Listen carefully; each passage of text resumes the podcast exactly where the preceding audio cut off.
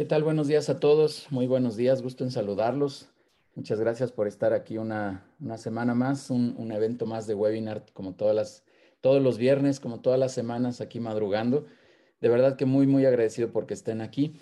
Y hoy particularmente, mi querido amigo Moy, muchísimas gracias por estar aquí, por madrugar con nosotros, por venir a compartirnos contenido. Te decía ahorita fuera de cámaras que la primera vez que te escuché, la verdad, con una conversación súper interesante y dije, wow, este señor, la verdad sí le sabe y, al paso del tiempo y con esta amistad que hemos formado, cada vez que te escucho siempre hay una aportación de tu parte, así que muy agradecido que estés por aquí, este, mi querido Moy. Al contrario, mi querido Yudiel, de verdad te mando un fuerte abrazo. Buenos días a todos. Muchas gracias. Danos unos minutitos y ahorita te presentamos formalmente, pero agradecido nuevamente de que estés aquí en esta comunidad de empresarios, de, de People and Business, que, como insisto, como cada viernes, pues eh, eh, con, ganas de escuchar contenido de alto, de alto valor. Así que muchas gracias, Moy. Y eh, déjenme cederle la palabra rápidamente a Neftalí, por favor, para que nos dé algunos comentarios por ahí, amigo. Adelante.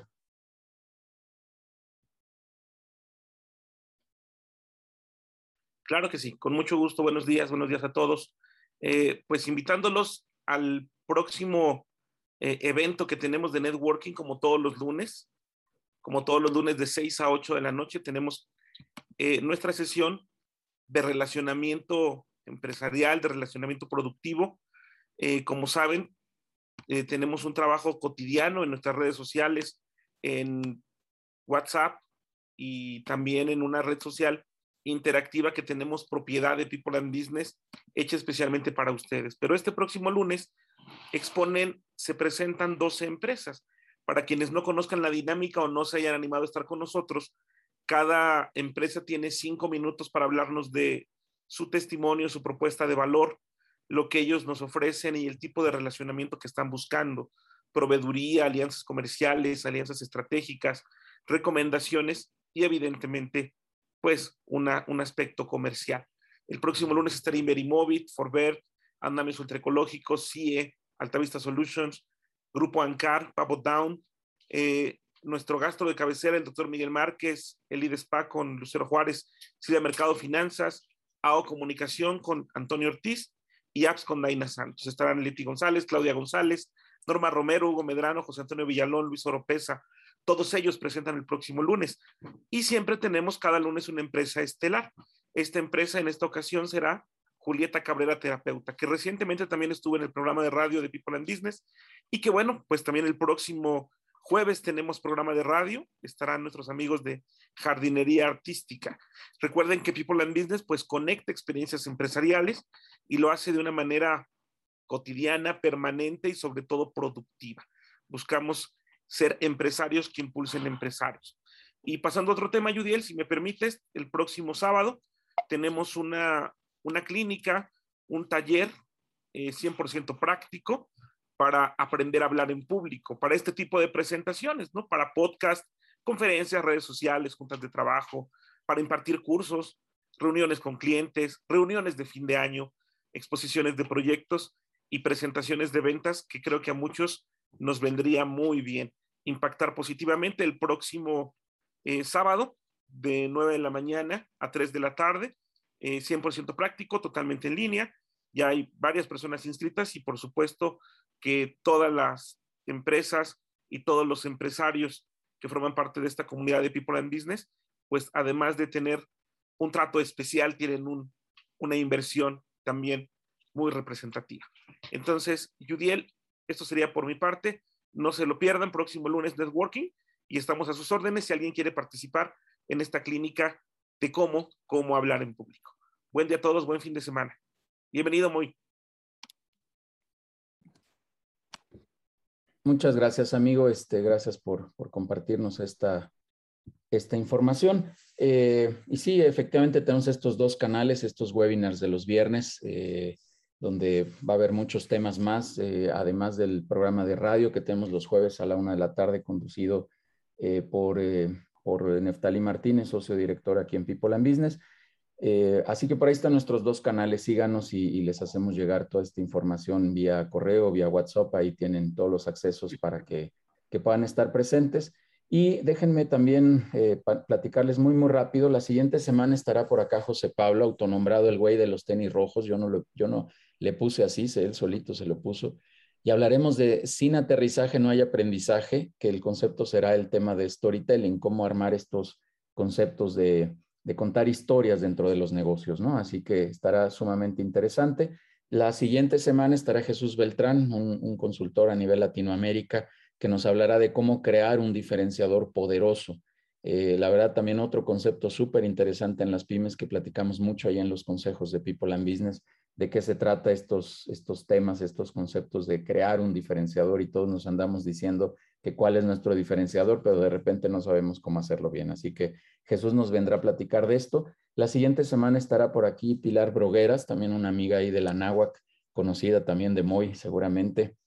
Este, nos vendrá a hablar de alianzas internacionales, cómo poder hacer alianzas para un desarrollo empresarial sostenido y mucho más poderoso, que también trae un concepto ahí interesantísimo de, de estos conceptos de alianzas. También otro, otra palabra que decimos recurrentemente, pues haz alianzas, haz equipo, haz unión, haz trabajo colaborativo, pero pues también no sabemos bien cómo hacerlo. Así que Pilar nos vendrá a platicar y posteriormente Guadalupe Aguirre nos vendrá a platicar de este otro concepto de economía circular, otro, otro concepto que, que de verdad de repente no entendemos bien de qué se trata y ahí vamos a platicar con ella mucho este concepto eh, como un elemento, como un ingrediente también de transformación y de desarrollo empresarial. Así que por ahí está la agenda.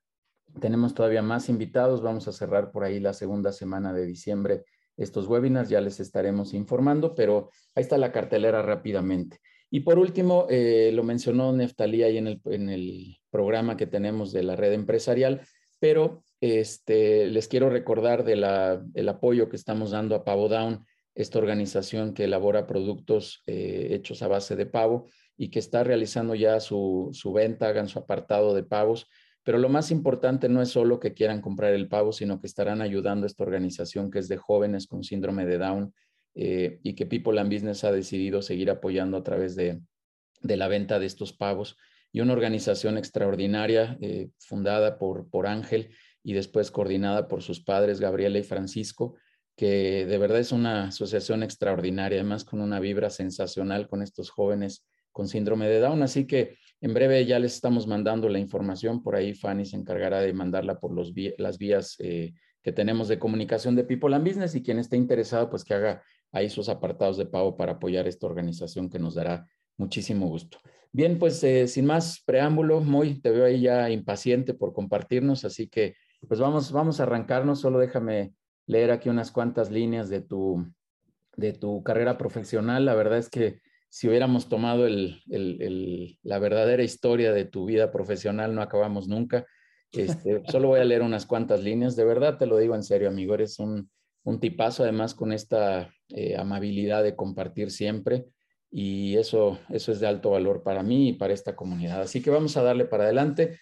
Eh, Moisés eh, fue director de marketing y de relaciones públicas eh, como director en, estas dos áreas en Volvo Cars México, catedrático y speaker en áreas de estrategia y mercadotecnia y también emprendimiento y actualmente CEO y, fundador de Saibe, startup considerada como la mejor Insurtech 13, número 13 del mundo. La verdad es que este, este trabajo también ha sido extraordinario. Ojalá ahorita nos cuentes poquito de esto, muy eh, por Insurtech Insights en el 2021. Es emprendedor acelerado por Google y Puente Labs en Silicon Valley en el 2019.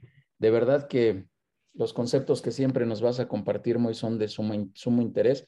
Así que te dejo aquí, vamos a apagar los micrófonos por respeto a tu ponencia y quien tenga alguna pregunta, como siempre, en el chat o al final podemos abrir algunos micrófonos.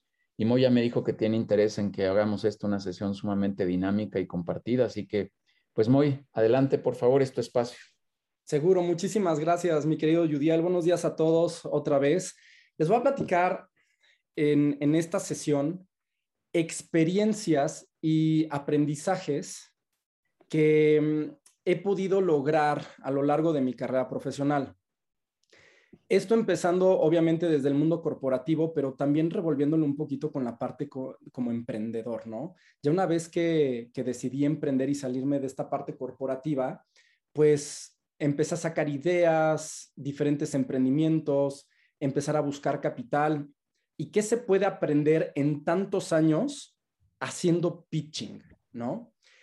Y particularmente les podré decir que lo que vamos a ver ahorita son conceptos que esta propia experiencia, y déjenme hacer aquí un paréntesis, la experiencia dicen por ahí que es la acumulación de tus errores. Y créanme que tengo muchísima experiencia. Entonces, en ese sentido, de todo lo bueno que aprendí y de lo malo, se los quiero compartir porque no solamente estos conceptos les van a poder ayudar si estás dentro de un gran corporativo, porque para hacer pitching, pues de verdad que necesitas desarrollar este tipo de, de capacidades y de habilidades para poder vender ideas dentro de una corporación.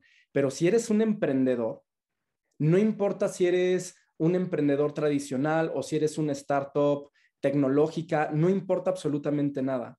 Si tú no desarrollas este tipo de habilidades, de capacidades y no comprendes estos conceptos, muy probablemente vas a vivir lo mismo que yo viví ya durante mucho tiempo.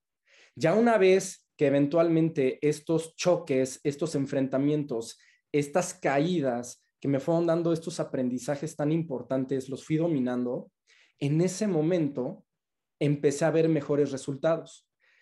Y con Saif Technologies, que es precisamente esta compañía, si yo les platico rapidísimo, les hago un pitch de, de Saif, pues les puedo decir que nosotros estamos desarrollando tecnología para predecir accidentes de auto en tiempo real utilizando smartphones, nada más.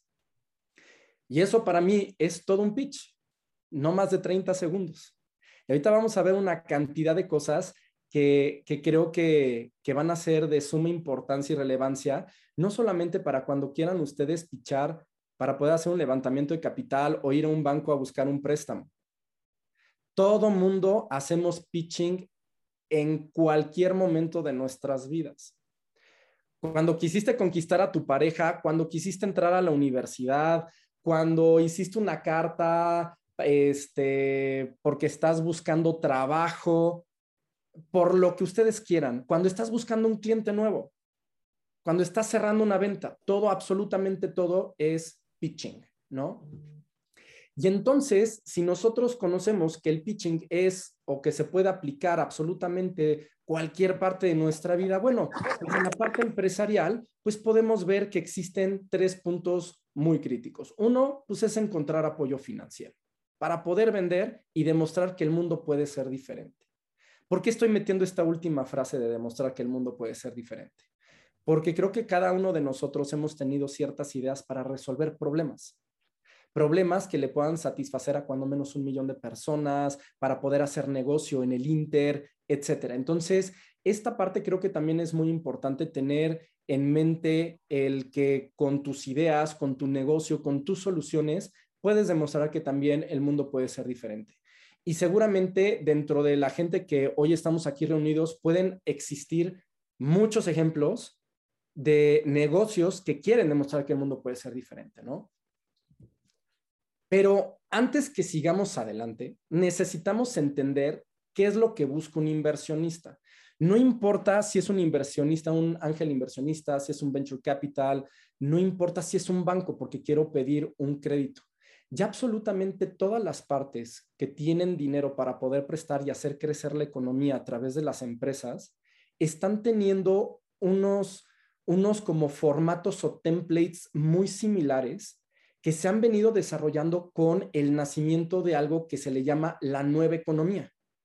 ¿Qué es la nueva economía? Es una economía que está siendo empujada principalmente por las startups a nivel global. Es una, es una industria, si lo queremos ver así, cuyo valor de facturación anual es de más de 3 trillones de dólares. Si nosotros queremos pesar esos 3 trillones de dólares respecto a cualquier otro tipo de ejemplos, pues se los voy a poner muy fácil. Simplemente esta industria vale más que toda la, la industria de retail a nivel global, o la de real estate, o incluso la acerera a nivel global. Entonces, algo está pasando con el nacimiento de estas compañías que están cambiando no solamente la manera en la que vemos el mundo a través de diferentes soluciones.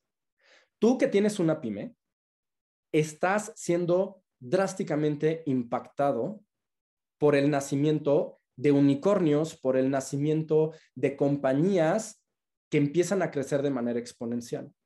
¿Por qué? Porque eso termina cambiando el consumer behavior, ¿no? El comportamiento del, del consumidor y entonces eso hace que el mercado tome otro tipo de dinamismos. Por eso es bien importante que veamos estos templates. Y de manera muy general, ¿cómo te van a evaluar? Cuando tú llegas a pedir un financiamiento, quieres picharle a un ángel inversionista, a un venture capital, a la parte que ustedes quieran, ¿no? Es más, friend and family para poder lograr sacar algo de financiamiento para arrancar tu negocio. Lo primero que la gente va a estar pensando es, a ver, punto número uno, ¿eres negocio o eres una startup? Y es bien importante que nosotros podamos hacer esta diferencia. ¿Por qué? Porque no es lo mismo ser empresario a ser una startup. No estoy hablando de emprendimiento, solamente de una startup, ¿no? Un startup no es poner un puesto de tacos, ¿no? Un startup significa que es una hipótesis. Tú tienes una solución ante un problema que tiene ciertas características y que no existe un modelo de negocios probado en el, en el mundo para decirte que eso va a funcionar o no. Entonces, la startup como tal es una hipótesis. Ya una vez que demuestras esa hipótesis, entonces sigues hacia adelante y te conviertes en una scale-up. Una scale-up es una compañía que eventualmente ya puede empezar como una pequeña o mediana empresa y posteriormente va creciendo hasta que se convierte en una IPO o en una gran compañía que ya inclusive puede llegar a cotizar en bolsa para seguir financiando el crecimiento. Entonces, esta parte sí es crítica, ¿sale? Sin embargo, este template que están utilizando ahorita todos los, todos los eh, sectores financieros para poder financiar negocios, ya inclusive estamos viendo que los están aplicando en partes del mundo, inclusive a pequeñas y medianas empresas tradicionales. Por eso entonces creo la relevancia que esto puede tener para todos ustedes. Y entonces, ¿qué es lo que hacen? Pues se fijan en tres pilares fundamentales. Punto número uno, el problema. La solución que tú vas a crear como punto número dos, que está ligada al tema del comportamiento del mercado. Y ahorita lo vamos a ver. Y como punto número tres, ¿qué insights, qué factores, qué conocimientos encontraste que nadie más sabe del mercado? Y esto cómo lo haces a través de un experimento. Entonces, lo primero que te van a tratar de medir es que el problema sea popular, que esté en crecimiento, que sea principalmente urgente, que sea caro de resolver, que sea mandatorio, es decir, que exista una ley que esté obligando o que vaya a haber una ley que pueda obligar a un mercado a tomar tu negocio, es decir, a comprar tu solución y sobre todo que sea frecuente. Hay problemas, por ejemplo, en el caso de SAIF, donde realizamos este tipo de tecnologías, nosotros vendemos esta telemática automotriz a las aseguradoras. Y lo vendemos a las aseguradoras para que ellas desarrollen nuevos productos hasta 60% más barato para precisamente empezar a adquirir más mercado. Si nosotros analizamos el problema de SAIF, en términos de frecuencia, pues es una vez al año, que es cuando compras el seguro automotriz. Pero de preferencia lo que se busca es que casi, casi el problema esté presente cada hora. Si nosotros hablamos de, la intensidad de un problema, pues yo puedo tener, yo me puedo romper, Dios nos libre, un brazo y me duele eh, hasta la fregada, ¿no? Y voy al médico y me, me meten un sedante, tan tan y acaba, ¿no? Y me arreglan el brazo. Pero ¿qué pasa si de pronto en el tímpano tengo un zumbido de pero es constante, me va a terminar volviendo loco. Entonces, el tema de la frecuencia, por eso es crítico. Yo creo que es una de las cosas en las que más se fijan los inversionistas, ¿no? Cuando hablamos de popular, cuando menos llega a un millón de personas. Cuando hablamos de crecimiento, ¿no? Que, la, que el problema esté en una industria que esté creciendo, que tenga una tasa anual compuesta cuando menos de un 20%. ¿Por qué del 20% y no de otro factor? Bueno, porque ya se ha visto, inclusive después de la pandemia, que cuando hay factores globales que generan crisis económicas, en ese momento, en promedio, las industrias caen, 15 puntos porcentuales. Entonces, si tú, si tú estás dentro de una industria que está más o menos creciendo una velocidad del 20%, no año con año, sino que ha venido creciendo una velocidad a lo largo de los años del 20%, todavía llegas a tener un, un 5%, 5 puntos porcentuales, mejor dicho, de margen para poder seguir en una industria que a pesar de una crisis global pueda seguir vendiendo. De lo contrario, ¿qué pasa si la industria se contrae? Pues los competidores siguen siendo los mismos, la demanda pues eventualmente cae. Y entonces si eso sucede, pues los competidores tienen que bajar precios. Y si bajas precios esperando incrementar los volúmenes, pero no hay demanda suficiente de ese tipo de oferta, entonces eventualmente con una misma estructura de costos, pues vas a llevar a la quiebra a la compañía y eso es lo que generalmente sucede. Que ahorita en este momento se tenga que resolver un problema. Ejemplo, ¿no? El tema del medio ambiente. Sabemos que es un tema urgentísimo. El tema del costo, es decir, que la industria, si tú tienes una solución X, bueno, pues que por el número total de personas a las que les puedas llegar a vender, que cuando menos te lleguen a sumar un billón de dólares. Les garantizo que a pesar de que si ustedes no llegaran a ser un startup, están en industrias que valen más de un billón de dólares de facturación anual, ¿no? Los cambios legales que ya les había platicado y obviamente la frecuencia. Ahora, punto número dos. ¿En qué se va a fijar un inversionista? En que no le muestres una solución porque se te ocurrió. Más bien que le demuestres un análisis de por qué surge una necesidad en el mercado y por esa necesidad se deriva tu solución. Si se hace al revés, las probabilidades de que tu pitch no vaya a funcionar, es decir, que no logres tus objetivos, ya sea de venta o de levantamiento de capital, son ampliamente grandes. ¿Por qué? Porque entonces nosotros luego muchas veces en las madrugadas se nos ocurren cosas y creemos que van a ser negocio y le invertimos dinero, lo sacamos al mercado y eventualmente, ¿qué sucede? Pues que ni una ni otra. ¿Por qué? Porque nunca nos pusimos a pensar si verdaderamente era un problema estructural dentro de un mercado dado. Que cuando menos le llegue a más de un millón de personas, que sea frecuente, etcétera, etcétera, etcétera. Entonces, por eso siempre se, se sugiere que inicies la conversación a través de decir, bueno, encontramos estos problemas y por eso entonces nace o creamos o desarrollamos esta solución esa solución generalmente va a cambiar el comportamiento o eventualmente tendería a cambiar el comportamiento de las personas. Y para eso les recomiendo ampliamente que se vayan a buscar un, paper que se llama Fog Behavior Model. Es un modelo econométrico. No se metan a la parte econométrica. La verdad es que eh, lo que les puedo yo platicar aquí, pues es el resumen de todo eso, pero vale la pena que luego le echen ahí una, una revisadita donde lo que te está diciendo Fogg es que el comportamiento de las personas está en función de la motivación, la habilidad para poder desarrollar o para poder comprar o para poder ejecutar la solución que tú les estás presentando, así como los triggers. ¿Qué es un trigger? Literal es un gatillo, es como si fuera una pistola. En el momento en el que yo genero una comunicación en el mercado, ¡pum!, se detona algo. Y esa detonación es una venta. Entonces, esta parte del comportamiento es importante entenderla. Voy a poner un ejemplo rapidísimo. Safe Technologies es una aplicación móvil que las aseguradoras le piden a sus clientes que descarguen para poder identificar sus hábitos de, de conducción. Se levanta un score de riesgo sobre tus hábitos de conducción y sobre eso te pueden dar hasta 60% menos en tu seguro de auto. Pregunta, ¿qué tan difícil es para ustedes utilizar una aplicación móvil? Espero que no sea nada complicado, ¿no?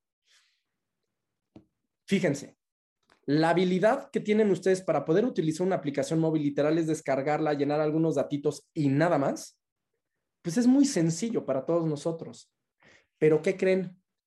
Para mi papá que tiene 73 años, que le llevo un smartphone, me lo avienta y me empieza a decir de groserías que por qué le llevo esas cosas del demonio, pues ¿qué creen? ¿Que va a ser fácil o difícil que la pueda utilizar?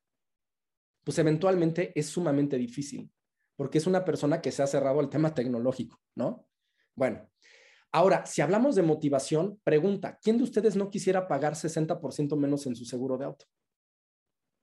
Espero que todos, Porque si hay alguien que me dice, no, yo estoy feliz pagándole a la aseguradora 15, 20 o 50 mil pesos al, mes, este, al año, yo estoy feliz, bueno, pues yo creo que ahí vamos a tener un problema, ¿no? La motivación de todo el mercado es sumamente alta para pagar menos, inclusive la de mi papá. Pero mi papá cae en esta área. Su motivación es alta, pero su habilidad es muy poca. De tal manera que cuando ve a mi papá una publicidad de SAIF o de las aseguradoras que están utilizando SAIF, eventualmente no lo va a comprar. ¿Por qué? Porque decir, ay no, qué difícil. No, no, no, qué inconveniente. Pero ustedes que lo único que tienen que hacer es descargar una aplicación tal y no volver a pelar la aplicación jamás si es que no quieren, entonces en ese momento dicen, pues es sumamente sencillo y si yo te demuestro que soy un buen conductor, me vas a dar descuentos en mi seguro de auto, oye, pues qué bendición, pues padrísimo, entonces ya agarro y bajo y compro mi seguro y me voy feliz de la vida. Entonces, este tipo de, de modelos les va a ayudar muchísimo a poder explicar la solución que tienen ustedes en las manos, sin importar si eres tecnología o vendes cacahuates, no importa necesitan ustedes entender el comportamiento de su mercado y saberlo explicar a los inversionistas. Porque si ustedes le explican a un inversionista que entonces con su solución, ¿no? Están dentro de esta área, inmediatamente van a decir, aquí hay dinero para poder entonces seguir generando negocio. Y punto número tres, el tema de los insights. ¿Cómo se sacan esos insights? Uno, esos insights son estos factores, estos conocimientos, esto, estas verdades completamente nuevas que se van encontrando conforme se van ejecutando las diferentes soluciones que tú tienes en mente. Vas viendo cómo la gente reacciona. Y esos insights son tan poderosos que en un inicio Airbnb nadie le quería meter dinero. Pero cuando llevaron como insights a decirles a los inversionistas, oigan, principalmente a Y Combinator, oigan, ¿qué creen? Hemos demostrado que una persona sí está dispuesta a rentar su sofá y hay otra persona que sí está dispuesta a dormir en ese sofá y pagar por dormir en ese sofá con tal de que le salga más barata una estancia en una ciudad o bien si se quedaron sin hotel o lo que sea en una ciudad dada, pues sí lo van a tomar. Eso es un super insight. ¿Y cómo se descubren estos insights? A través de dos pilares. El primero tiene que ver con la atracción de ventas. Y para que realmente se pueda decir que hay una atracción de ventas, tiene que haber un crecimiento de revenue semana a semana del 5 al 10%. Esa es una atracción estilo Silicon Valley. Si no la tienes, no te me agobies. Mientras tengas tracción, mientras tengas gente que te está comprando, pero más importante, mientras tengas gente que te está recomprando, vas a tener entonces tracción. Y el otro pilar es este que les marco en rojo, talk to customers, hablar siempre con los clientes. Es que yo ya me domino lo que mis clientes quieren. Les garantizo que lo que ha sucedido hace un trimestre ahorita es completamente distinto. Y eso se da precisamente por los cambios constantes que la tecnología ha traído al mundo y que eventualmente eso impacta en el consumer behavior.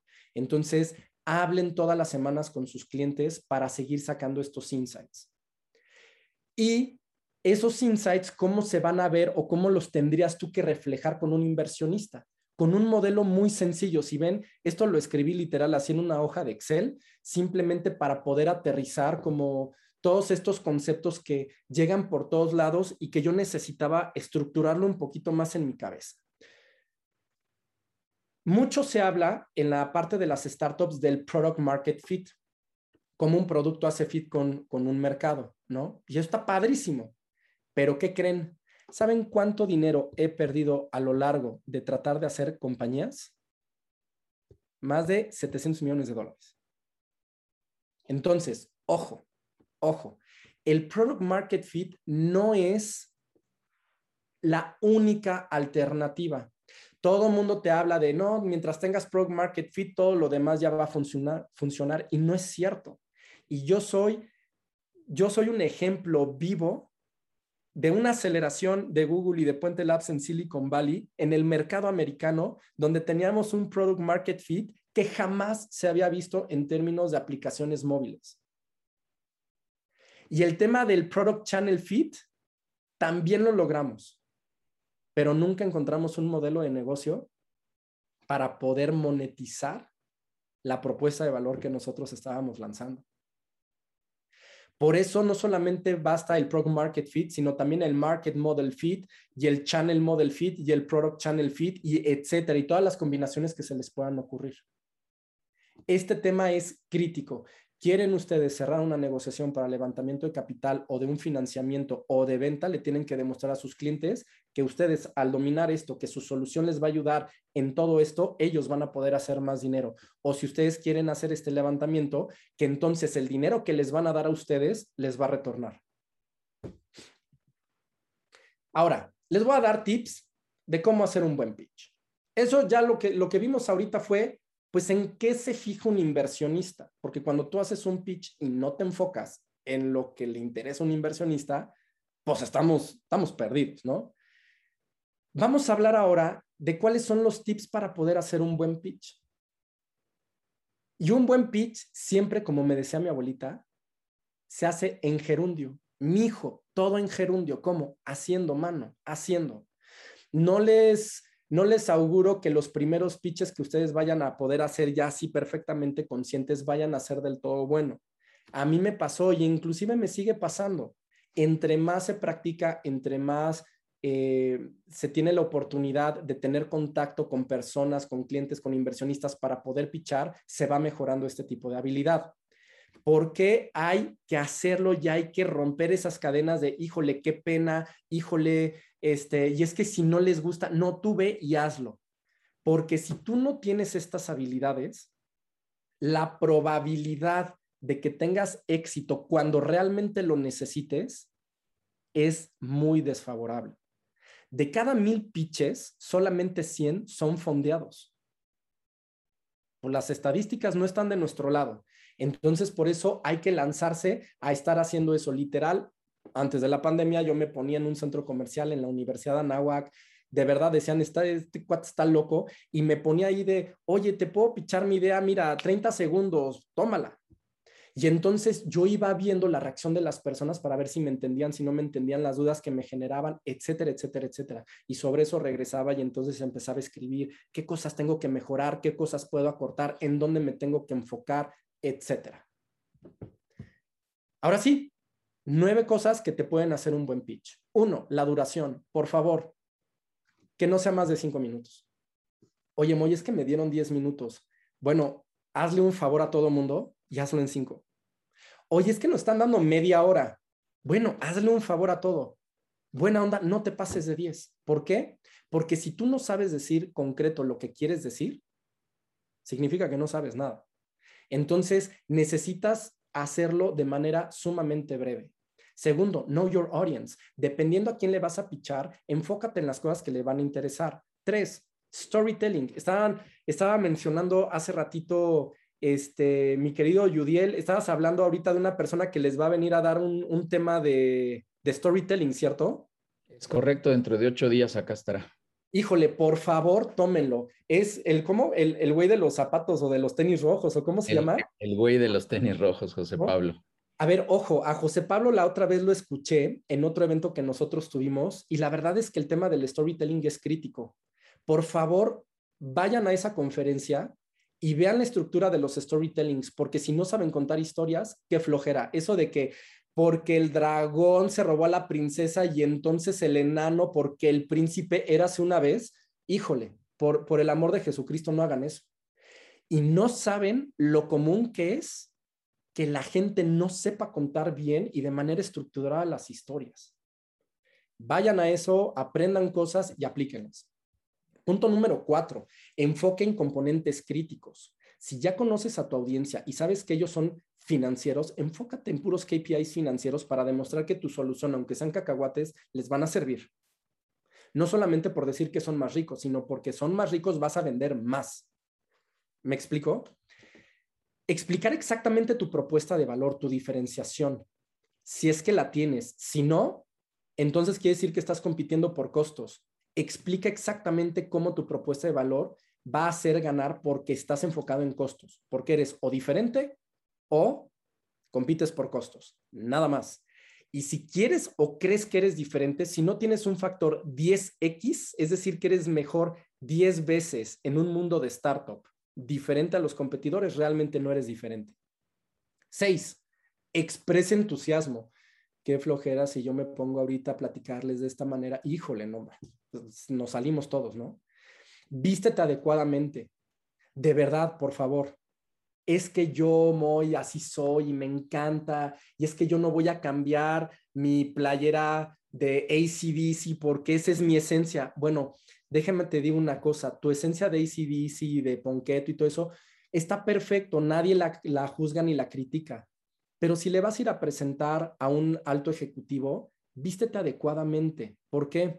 Porque a nadie le interesa tu esencia. Perdón que lo diga, pero eso es una realidad. A nadie le interesa tu esencia a lo que la gente le interesa es si tu solución y tú como empresario y como emprendedor puedes hacer clic y match con ellos. A mí me pasó que iba saliendo de Torre Mayor, de traje, y de ahí corrí a Google, que está literal ahí en, en Bosques, ¿no? Corrí, ¿no? Me crucé nada más ahí, este periférico y reforma. Pues no me dio tiempo de cambiarme. Pues imagínense cómo es la gente en Google. Pues, se me cayó una negociación por ir, es más, me quité nada más la corbata, por ir así, de saco y camisa. Se me cayó la negociación. Ya después me tuve que ir en tenis, en, en jeans, en t-shirt y todo para empezar a generar ese tema de credibilidad y confianza. Vístete adecuadamente. Anticipa preguntas y respóndelas antes de tiempo. Si vas a hacer un pitch y ya sabes que todo el mundo siempre te pregunta o te hace las mismas, eh, los mismos cuestionamientos, please, en tus cinco minutos, ve cómo le haces, pero atiende esas preguntas antes. ¿Por qué? Porque eso te va a generar credibilidad y confianza. Porque el hecho de que tú te adelantes a responder preguntas que generalmente se le van a ocurrir a las personas, va a hacer que tú te posiciones como una persona sumamente inteligente. Está comprobado con estudios. Esto es bien, bien, bien, bien importante.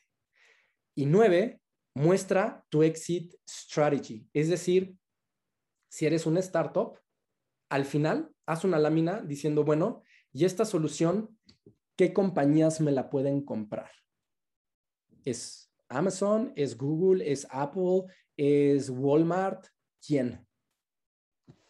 Y este tema del exit strategy es crítico. Si eres una pyme tradicional, no es necesario porque igual y no te interesa vender tu, tu negocio. Eh, pero si eres una startup, sí hazlo, te va a dar muchísimo peso, ¿no? Ahora bien, ojo, ya les dije las cosas que verdaderamente creo indispensables para hacer un buen pitch, pero no basta con, con saber qué es lo que yo debo de hacer. No basta. Y como no basta, les voy a decir las ocho cosas que no tienen que hacer, lo que, lo que deben evitar. Y me voy a ir muy rápido. Son ocho cosas y ya luego, ya luego abrimos eh, sesión de preguntas y respuestas porque pueden ser conceptos que les generen algunas inquietudes. Primer tema. El hecho de que ustedes no conozcan el significado de ciertos conceptos clave se va a mostrar dentro de un pitch. Sale a relucir. Y ahorita se van a dar cuenta por qué. El primero, cuando la gente no entiende lo que significa la palabra innovación. Si nosotros nos vamos ahorita a buscar en Google, híjole, brujos, te van a decir the action or process of innovating. No, pues brujos, ya me resolvieron la vida, ¿no? Por este tipo de cosas, mucha gente se equivoca o no entiende el concepto de las palabras. Pero si tú a lo largo de tu pitch no hablas de innovación y por el amor de Dios no estén diciendo somos una solución innovadora porque de verdad eso queda pésimo. Demuestra, no digas lo que eres, demuestra quién eres. Y para poder decir que eres innovador, necesitas a lo largo de tu pitch tener cuatro pilares bien fundamentados. El primero es que innovación no significa hacer cosas desde cero. No significa inventar, porque eso es invención. Innovar significa crear un nuevo valor, no un producto. Un producto no es innovador. El valor que el producto te ofrece sí es innovador. Una aplicación móvil no es innovadora, pero el hecho de, conectar a choferes con personas que quieren ride como Uber o como, como Didi y demás, bueno, eso es un valor innovador, pero es el valor, no es la cosa. Entonces, la, innovar en productos es pésimo, no lo hagan. Te los van a copiar en tres patadas. Si tú innovas en crear un nuevo valor, estás del otro lado. Segundo, retar de manera distinta a los competidores. Los emprendedores generalmente no crean cosas, no inventan cosas, porque la invención es sumamente cara. ¿Quién inventa? Los grandes corporativos. ¿Quién innova? Los emprendedores, porque utilizan lo que ya existe para retar de manera distinta a los competidores. Tres, enfoque en resolver problemas. Necesitas estar enfocado siempre en resolver un problema. Moy, es que tengo un negocio en la central de abastos que vende dulces. Bueno, claro que estás resolviendo un problema. Estás resolviendo un problema de acceso a dulces más baratos o más ricos o nuevos o lo que sea para las fiestas de los niños o de lo que sea. No lo sé. Claro que estás resolviendo un problema. Nada más hay que echarle un, un deep dive en esa parte, ¿no? Y cuatro, agilidad sobre tamaño. Eso de que, híjole, es que los grandes corporativos me van a hacer pedazos es mentira. Tan es mentira que Amazon, Google, eh, Apple y Facebook ya todos están constituidos como aseguradoras en Estados Unidos. Apple ya es banco. Amazon, además, o sea, estos cuates están impresionantes con su mentalidad de world domination. ¿Y por qué lo hacen? Porque saben que ellos ya no tienen la agilidad para seguir siendo competitivos. Entonces, ¿qué es lo que están haciendo? Van y compran puras startups, invierten en puras startups de lo que les guste. Porque si crecen esas startups, eventualmente entonces ellos ya tienen un pie adentro dentro de una industria que ellos no conocen. Ojo, agilidad sobre tamaño. Emprendimiento, este es otro, este es otro de los temas que generalmente la gente no entiende bien. Y emprendimiento no es nada, nada, no tiene nada que ver con poner un negocio. O sea, el hecho de que todos nosotros tengamos un negocio no nos hace ser emprendedores. Lo que te hace ser emprendedor como tal, me voy a saltar esto, es que tú tienes un mindset para buscar oportunidades. Eso es lo que te hace ser emprendedor. Tú puedes trabajar dentro de un corporativo y puedes ser emprendedor.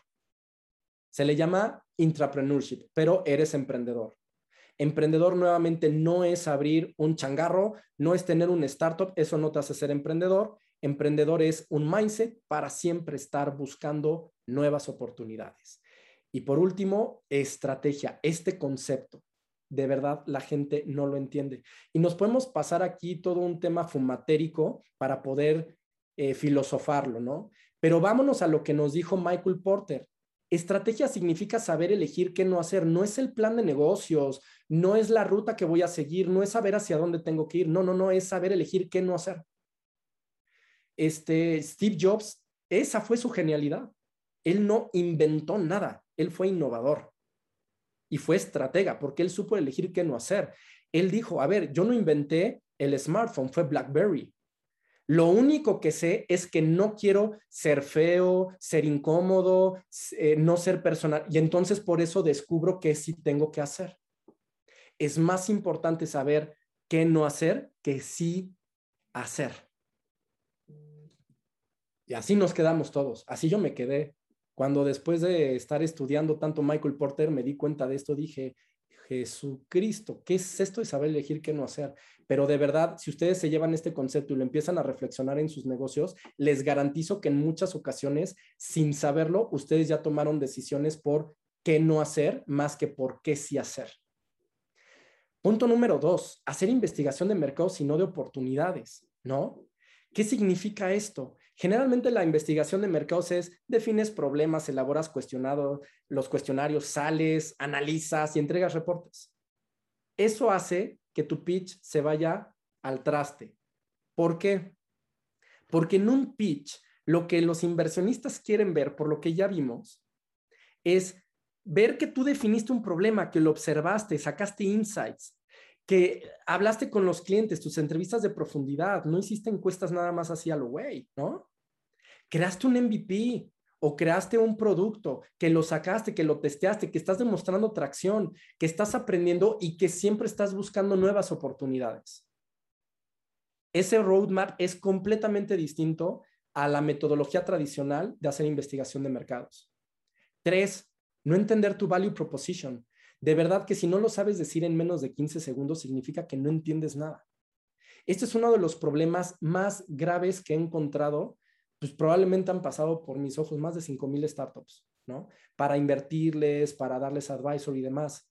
Y ojo, yo pasé por este mismo error y esto me lo, resolvió y me ayudó a entenderlo mejor Michael Scott del Harvard iLab.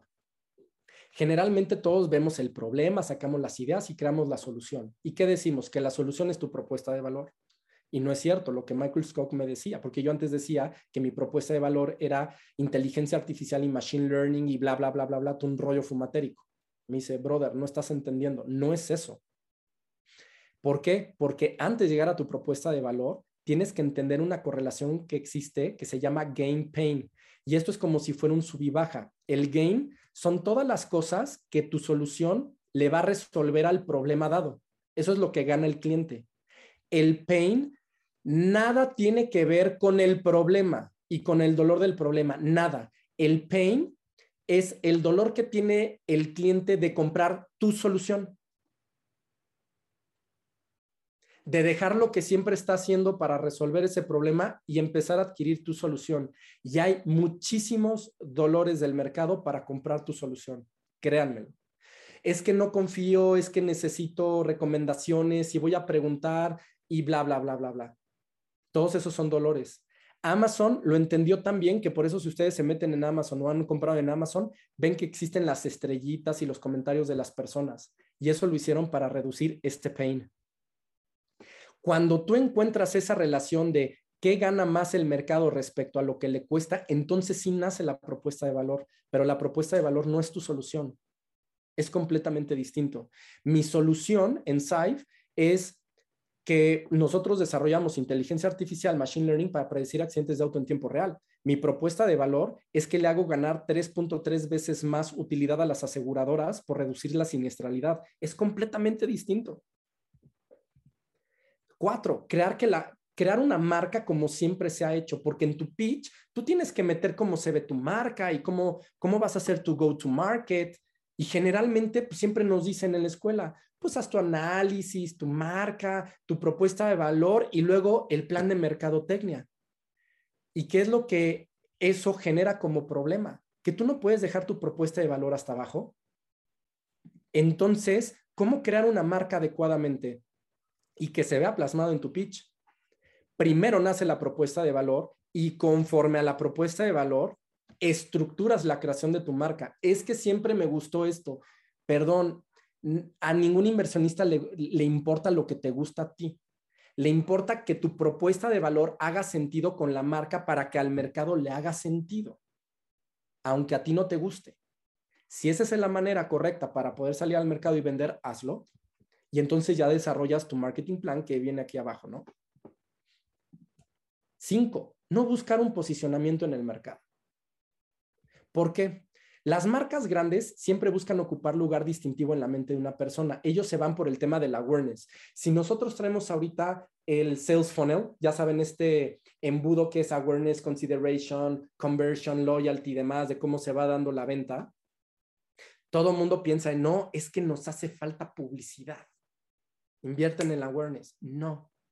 Si tú eres una pequeña y mediana empresa o eres una startup, enfócate en la consideración.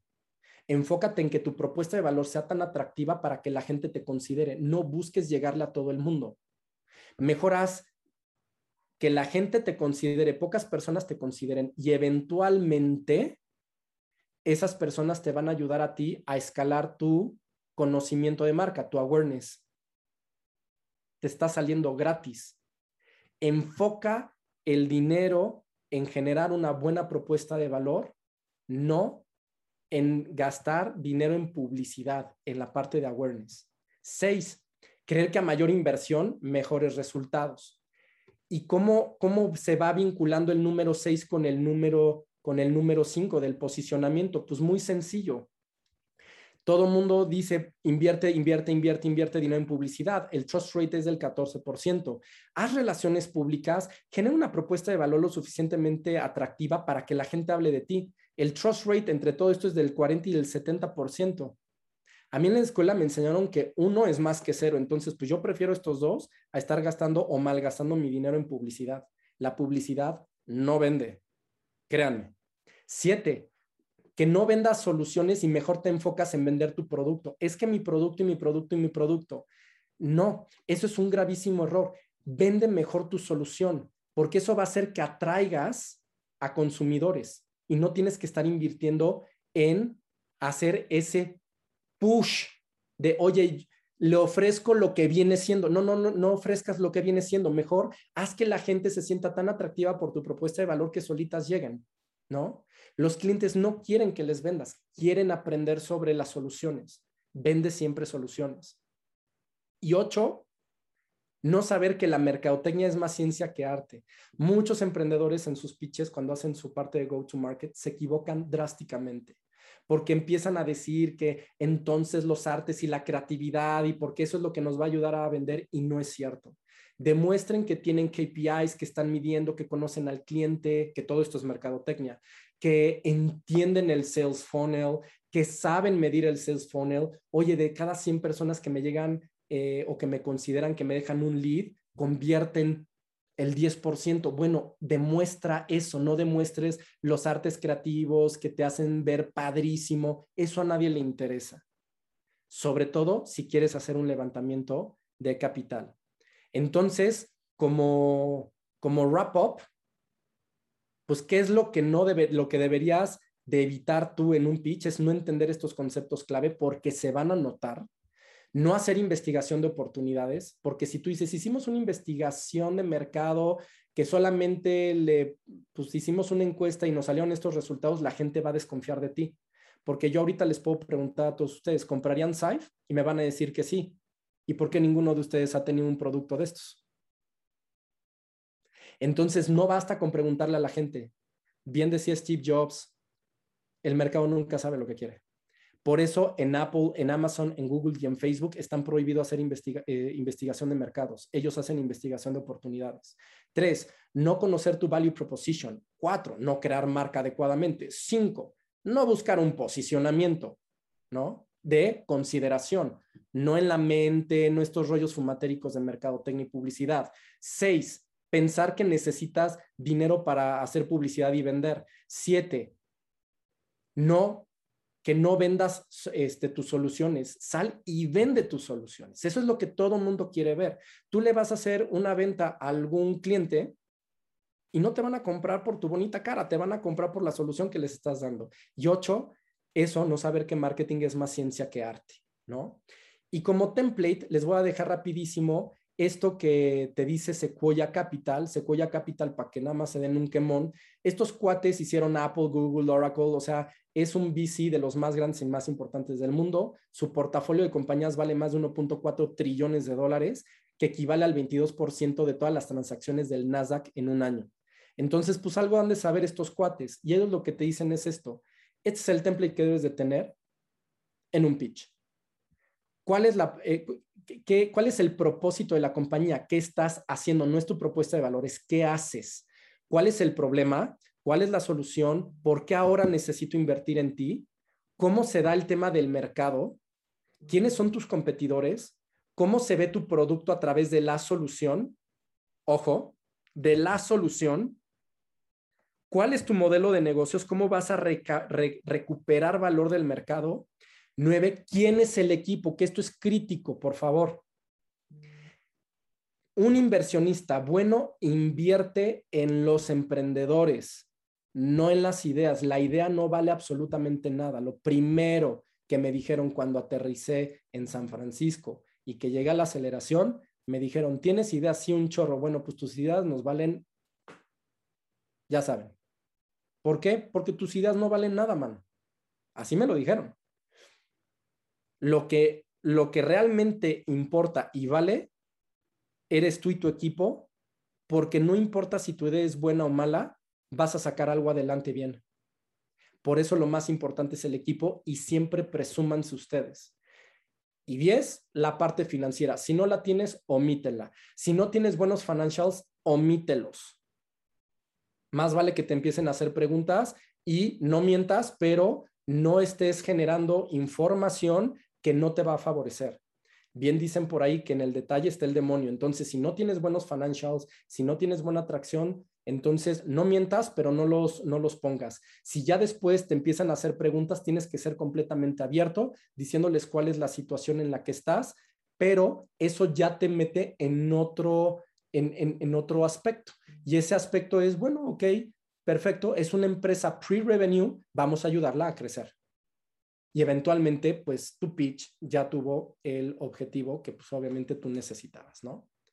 Y pues hasta ahí eh, me gustaría dejar esto, yo sé que son varias cosas la que, las que hemos tocado, pero me gustaría más tratar de escucharlos a ustedes, eh, ver cuáles son sus inquietudes, si quieren comentarnos algo, compartirnos algo al grupo, adelante. Sí, muy muchas gracias. Ya hay al menos aquí dos preguntas que te las voy a hacer. La primera, Elba Chávez nos dice una pregunta, si solo tengo la idea para una startup, ¿por dónde empiezo para ver mi idea consolidada? Ah, mira, qué bueno. Lo primero que tienes que hacer es investigación de oportunidades. Tienes que hacer, a salir al mercado a validar que tu idea realmente tenga un futuro, ¿no? y les voy a recomendar un libro. Luego se lo, se lo voy a mandar, es más, se lo voy a mandar a, a Yudiel para que se los comparta. Está en PDF para que no lo compren. ¿Qué tal yo aquí ya haciendo chanchullo? Pero bueno, es un libro que se llama The, Mom Test. Y este libro me lo recomendó Brian Chesky, que es este founder de, de Airbnb, ahí en San Francisco. Prácticamente te dice cómo tienes que hacer preguntas para validar que tu idea o para saber si tu idea tiene oportunidad de negocio. Y no, nunca va a ser a través de decirle a tu mamá, oye mamá, ¿me comprarías esto? Porque ¿qué creen que les va a decir sus mamás? Pues sí, mijito, ¿no? Pues no, así nunca se debe preguntar. Entonces, este libro les da una claridad muy particular de cómo hacer estas preguntas, de cómo hablar con los clientes. Y segundo punto, de la presentación llévate también esto de cómo analizan los inversionistas las ideas. Céntrate en el problema, valida que el problema sea un problema y luego tu idea haz un MVP, un minimum viable product, un prototipo y empieza a testear para ver cómo se va comportando en el mercado, que te lo pague la gente y entonces de esa manera vas a ir viendo si realmente tienes oportunidad de escalar o no. Gracias, muy. Eh, Juan Arias nos pide justo una bibliografía para definir el value proposition. Híjole, mira, más que bibliografía, yo les recomendaría probablemente los videos de Michael Scott que están públicos en YouTube. Eh, se los voy a poner por acá. Eh, se lo mando a Yudiel este, para que ustedes lo vean y ahí te da absolutamente todo. De hecho, yo por haber visto uno de esos videos, lo contacté, tuve una reunión con él y fue donde él me ayudó precisamente a aterrizar mejor el tema de lo del value proposition. Yo se los platico de una manera muy general, muy rápida, pero tiene sus bemoles, ¿no? Súper. Muchas gracias. Algunos comentarios aquí de felicitación para ti, Moy, este, Susana, Daina, Sergio. Eh, Javier Cruz, Santa Cruz, perdón, Javier, un abrazote, amigo. Eh, nos pregunta, ¿puedo iniciar un negocio en una industria en la que yo no soy experto? Y pone entre paréntesis tecnología. Sí, sí puedes sí puedes, pero si vas solo, el riesgo, hay, maneras de poder eh, identificar el riesgo de inversión en un equipo. Y uno de ellos tiene que ver con las capacidades que tiene el propio equipo y el expertise. Si tú vas sola o solo eh, en una industria que no conoces, vaya, tu probabilidad de fracaso es probablemente el 100%, ¿no? Pero si haces un partnership, este, si agarra socios comerciales, eh, perdón, no socios comerciales, sino eh, cofundadores, perdón, donde tengan expertise en ciertas áreas y se puedan complementar, entonces sí, el tema de la probabilidad de quiebra es muchísimo menor. Yo no vengo de la industria tecnológica, pero precisamente eh, vengo de la parte de negocios, pero me voy precisamente con un cofundador que es un experto en toda la parte tecnológica, ¿no? Súper, muchas gracias. Eh, más comentarios también aquí, Adriana de la Universidad de Anáhuac. Francisco Urbano nos hace una pregunta con, una precisión. ¿Cómo puedo estructurar un web pitching si, ya tengo, si tengo ya ventas consolidadas con gobiernos y corporativos para el 2022, ya que son financiamientos a corto plazo, máximo 60 días en cada proyecto. Bueno, pues al final del día, yo creo que el tema este de know your audience, ¿no? Dependiendo a quién le quieras vender, siempre eventualmente vas a tener que hacer un cambio de información porque vas a tener que puntualizar más un factor que otros. Entonces, depende mucho también de la estructura que tú vayas teniendo de cómo vas a hacer ese storytelling. Fíjate muy bien en los nueve puntos que les, que les mandé y si te vas a la parte de, story, de, saber contar las historias y, y estructurar muy bien tu presentación y enfocarte en lo que la persona que te va a escuchar necesita escuchar, entonces eh, siempre va a ser móvil tu, tu, pitch. Un pitch nunca debe ser perfectamente cuadrado, eh, solamente de una manera, porque la verdad es que eso pues tampoco funciona. Hay que saberse adaptar a quien te está escuchando.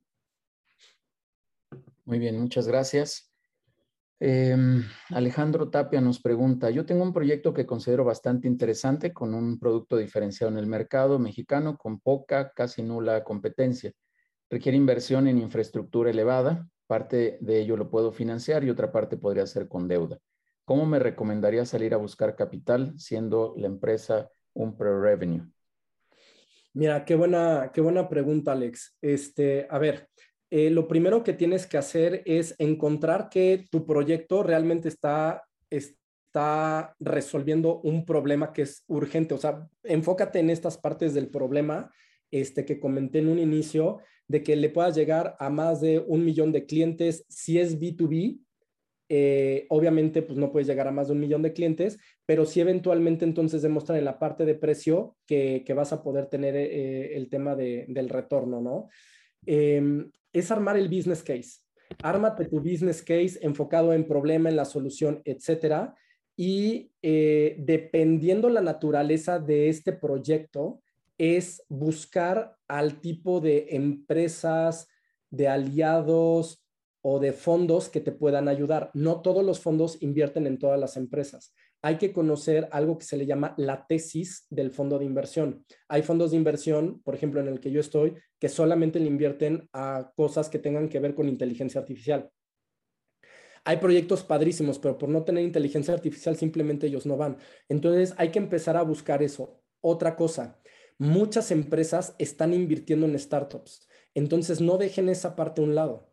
Fíjate más o menos a qué tipo de industria y de empresas les podría interesar esto. Por eso el tema de lo del exit strategy es importante, porque además a ti te va a poder dar una visión de también con quién acercarte para empezarle a proponer el proyecto. Y tercero, no tengan miedo de decir cuál es el proyecto. Es que me van a robar la idea. Eso es muy latino, ¿eh? No te van a robar la idea, porque no importan las ideas, las ideas no valen nada. El equipo para poderlas desarrollar sí. Entonces, créanme que no todos van a tener las mismas capacidades que ustedes para desarrollar las ideas. Entonces, no pasa absolutamente nada, ¿no? Entonces, ve, escupe por todos lados tu idea o tu proyecto para empezar a encontrar quiénes pueden ser las personas interesadas. Gracias, Moy. Yo siempre he dicho que luego tenemos tesoros, pero bien enterrados, ¿no? E, exactamente. Hay, Que andarlos, hay que andarlos gritando por todos lados. César, voy enseguida contigo. Leo una pregunta más y voy contigo, César. Carlos Alfaro nos pregunta, eh, ¿Cómo enfocas tu solución cuando en el mercado hay varias iguales a la tuya? ¿Cómo tocar ese diferenciador? Qué buena pregunta. Híjole, Carlos. Pues mira, ¿qué te puedo decir? Hay diferentes tácticas analíticas para poder hacer estos tipos de comparativos de las soluciones y de los productos y poder identificar si verdaderamente tienes un, factor 10x en términos de diferenciación dependiendo la naturaleza de tu propio negocio y la industria en donde estés. Em, lo que tienes que ver es lo que le estás resolviendo como problema a la gente, ¿no? Un coche, por ejemplo, los coches generalmente, pues la verdad es que todos tienen cuatro ruedas, etcétera. ¿Qué es lo que se hace para identificar si tienes un 10X? Se hacen estudios o análisis de producto muy, muy a detalle en términos económicos, pero no solamente eso, lo tienes que cruzar con el valor que percibe el mercado. Es decir, ¿qué valor le puede dar una persona un Mini Cooper? No es el precio. Es el, el hecho de sentirse súper cool, joven, que llama la atención en la calle. Ese es un valor que no tiene un precio. Y eso hay que cruzarlo en términos estadísticos con la parte de, de la diferenciación propia técnica del producto. ¿Cuál es el valor que una persona le da a una minivan? Pues el valor de cargar con toda la familia dale un Mini Cooper y no le va a dar el mismo valor. Entonces, ¿cómo se hace esto? A través de diferentes procesos estadísticos eh, binomiales, donde pones 1 y 0 a diferentes factores, haces una correlación lineal y entonces eventualmente eso te puede ayudar a, identificar un, valor de, de 10x o de cuántas x pudiera llegar a ser tu producto, ¿no? Es un tema mucho más técnico, pero si quieres luego búscame y lo platicamos. Muchas gracias. Y, voy a repetir ahí el comercial, Moy, si me lo permites. Bueno, no es comercial, es, es, en beneficio de todos ustedes que justo hoy armamos esta presentación contigo sobre pitching. La siguiente semana está storytelling y la siguiente semana está el valor de la diferenciación o cómo crear un diferenciador. Así que está ahí una trilogía padrísima de conceptos de altísimo valor. Este Jesús es el que nos va a hablar de, del tema de los diferenciadores, habla del, del, del valor comparativo y competitivo Exacto. Simplemente nos comparamos o simplemente competimos. Son cosas completamente diferentes y a veces creemos que el diferenciador es nuestro valor competitivo y en realidad solo es comparativo. Pero ya no, ya no platico más. No, te voy a decir una cosa, qué bueno que lo sacas porque de verdad que si tienen dudas de eso, atiendan a esa, a esa conferencia y les voy a recomendar un libro.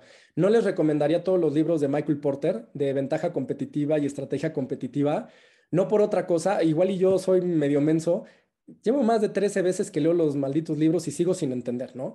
Pero hay un libro que se llama Understanding Michael Porter de Joan McGreta, que, precisamente ella es la mano derecha de Michael Porter allá en Harvard y escribe este libro y de verdad es una belleza, es una belleza. ¿Quieren, quieren saber sobre el tema de diferenciación y demás? Lean este libro que se llama Understanding Michael Porter, también se lo mando a, a Yudiel para que lo tengan ahí en PDF. Yo ya traficando libros aquí, perdón. Muchas, gracias. No le decimos a nadie, te lo prometo. Este, sí, mándame todo y aquí les vamos a compartir a todos los que estamos por acá. Ahora sí, César, por favor, si abres tu micrófono. Gracias. Oye, Moisés, padrísima la presentación y siguiendo con esto de, del intercambio de libros, cuando me acerqué a, a Ries con Lean Startup, andaba buscando modelos para pilotear servicios. Vienen muchos ejemplos de producto, pero no tantos de servicios. Quisiera ver si tienes alguna recomendación para este modelo de RIES, de, de, tener contacto con el mercado lo más pronto que puedas, piloteando sin necesariamente gastar y tener toda la estructura, pero para servicios. Claro, híjole, César, me acabas de hacer recordar les voy a platicar una anécdota porque servicios es bien complicado. Safe Technologies es servicio, porque yo soy pues pura data que le vendo a las aseguradoras como servicio, ¿sabes? O sea, no es un producto per se. Y me hiciste recordar algo que todo el mundo me decía muy neta en la, en la náhuac. O sea, yo ya siendo profesor, o sea, imagínense, ¿no? O sea, que no, no te da pena hacer estas estupideces en la universidad. Fíjense, cuando nace Safe, le voy a platicar rapidísimo la, anécdota porque te puede ayudar a, entender algo, pero lo primero que te podría decir es quítate la pena de encima, porque para hacer servicios tienes que hacer locuras. Em, al ser una aplicación móvil, literal lo primero que hicimos antes se llamaba Napify y lo primero que hice fue me vestí yo completamente de celular agarramos unas cartulinas con mis socios, nos pusimos ahí en la cafetería de la Náhuac, me vestí de celular y entonces llegaba a las mesas así, ¿no? Yo, o sea, imagínate, yo siendo profesor, hola, soy Napify, que no sé qué tal, y aquí puedes hacer, y entonces llegaban mis, mis otros socios y metían una cartulina como si fuera la pantalla, ¿no? Y entonces veían ahí diferentes cosas y entonces le decíamos, oye, con esta situación, ¿a qué botón le picas? ¿Qué harías? ¿No? ¿Qué ves? Y entonces empezar a ver la interacción de las personas con este tipo de, situaciones nos empezó a dar una idea de por dónde podía venir el, tema de la propuesta de valor inclusive. Y de ahí nació el tema de Napify, don't, eh, don't Text and Drive. Y de ahí nació el tema del gamification y del gamification nos fuimos a Estados Unidos y de ahí con el gamification levantamos tanta información que la transformamos con diferentes ecuaciones en, telemetría automotriz. Entonces, te podría decir, híjole, yo creo que tienes uno que identificar quién puede ser tu mercado clave y armarte como si fuera un dummy, probablemente en una presentación PowerPoint, de cómo verías tú esa solución y presentársela a una persona y decirlo, ya a ver, tienes esta situación, ¿qué haces? ¿No? Y ya sabes, le pones ahí con los botoncitos, le pones una figura en PowerPoint y le pones botoncito de que te lleve a la lámina no sé qué, como si fuera casi casi un sistemita. Y entonces tú empiezas a observar, tú no le dices nada a la gente y tú observas qué hace, o sea, literal, yo estoy aquí como cliente y tú te paras aquí atrás y tú nada más observas qué es lo que hace la gente, a qué le pican, por qué sí, qué no, si se desesperan, etcétera. O sea, cuando es una parte de servicios es, es bien complicado, pero sí se puede hacer. Eh, seguramente en Internet puedes encontrar maneras creativas de poderlo testear. Perfecto, muchísimas gracias, Moisés. No, hombre, ¿de qué? César, como siempre, muchas gracias. Y muy, eh, pues algunos comentarios ahí adicionales en, agradecimiento y felicitación al contenido y a tu presencia, a tu participación aquí, muy. Así que te agradezco mucho que, estés por acá y, y solo me, me, resta mandarte este, este diploma, este reconocimiento aquí de manera digital con un abrazo, con un fuerte apretón de manos, mi querido amigo. Eh, lo advertí, lo dije que, que íbamos a escuchar cosas muy interesantes aquí con, contigo, así que este, pues por eso es que estábamos todos por aquí listos para, para escuchar este, este contenido muy. Eh, ¿Quieres hacer algún comentario de cierre antes de ir cerrando ya la, la sesión? No, pues nada, nada más agradecerte nuevamente, de verdad. Este, tú sabes que mi ímpetu por poder compartir eh, cuantas cosas le puedan ayudar a otras personas, pues siempre ha sido como uno de mis motores. Entonces, pues más que feliz de verdad que, que me hayas invitado para, para esta, esta sesión y verdaderamente espero que esta información les sea de ayuda y que la puedan poner en práctica, ¿no? Súper. La verdad, ya hablando muy en serio, amigo, el día que te conocí ahí en una reunión, recordarás de justo del mentoring que tenemos de la NAWAC, este, estuviste explicando mucho de este, de este negocio de los seguros y la verdad es que son cosas extraordinarias y toda tu experiencia en, Volvo también y demás, pues ha sido, ha sido de alto valor para, para todos nosotros. Déjame redondear diciendo que efectivamente armamos esta, esta sesión con, con este tema del, del, pitching, este tema de cómo, cómo armar este pitch que, que, de repente lo decimos y lo decimos y lo decimos, pero no sabemos bien cómo armarlo o creemos que tenemos uno y hoy ya creo que nos diste una buena sacudida para, para entender que a lo mejor ni siquiera lo tenemos. La siguiente semana estaremos hablando de storytelling, que es este otro concepto también, insisto, de, alto valor para toda esta, esta estructura de negocio que necesitamos armar. La siguiente semana estará Jesús Beltrán con el tema de los diferenciadores y eh, bueno, seguirán ahí algunos otros temas, pero omití decir que teníamos planeado traer a, este, a Carlos Gemmel, que es el vicepresidente de Nordstrom, también egresado allá de la Universidad de Anáhuac, mi querido Moy, y eh, él actualmente está como vicepresidente en, esta organización eh, padrísima está ya invitado, solo que por temas de agenda tuvimos que moverlo para la segunda semana de enero, eh, pero él nos va a hablar también de estrategia. Entonces pretendía yo tener estos cuatro temas de manera así secuencial, pero bueno, va a haber un huequito, pitching, storytelling, diferenciadores y estrategia. Me parece que son cuatro elementos fundamentales para poder, este, para poder desarrollar el negocio. Sí, la verdad queríamos cerrar ahí con broche de oro, pero bueno, la agenda ahí nos va a hacer tener un brinquito, pero lo vamos a lograr sin duda alguna. Así que ahí está la agenda, están todos cordialmente invitados y mi querido Moy, pues nuevamente muchísimas gracias. y a todos, recordarles la invitación que, nos hizo Neftalí al principio a la red empresarial que tenemos todos los lunes de 6 a 8 de la noche.